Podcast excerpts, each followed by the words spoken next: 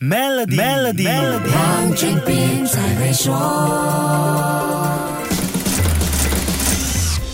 你好，我是黄俊斌。每年的十一月份对零售业来说是一个指标性的月份，因为全球两个瞩目的购物狂欢节都出现在这个月份，一个当然就是双十一，另外一个就是黑色星期五 （Black Friday），附加跟随在后的网络星期一 （Cyber Monday）。迈入第十五年的双十一，过去少不了大牌明星助阵的隆重仪式和创纪录的销量，妥妥抓住了全球的话题量。但这两年声势似乎小了不少。中国媒体报道说。第三方监测机构和商家表示，今年双十一的销售大不如前。不过，电商平台却有不一样的说法。第三方大数据平台星图数据 s y n t o m 指出，双十一最后一天的全网销量是两千七百七十七亿人民币，相等于大约三百八十六亿美元，包裹数量超过十亿个。相比之下，二零二一年有三千零七十六亿人民币的销量，包裹超过了十二亿个。二零二零年就更不得了了，销量高达三千三百二。二十八亿人民币。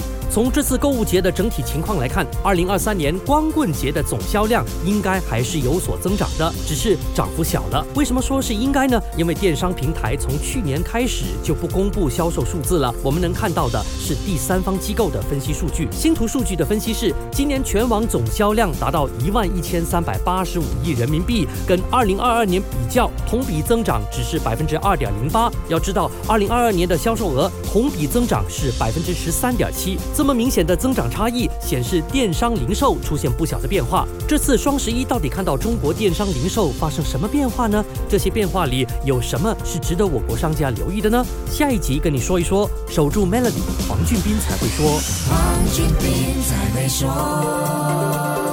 Maybank Premier 能为您提升财富增值潜力。欲获得更多奖励，请浏览 Maybank Premier Wealth.com/slash rewards，需符合条规。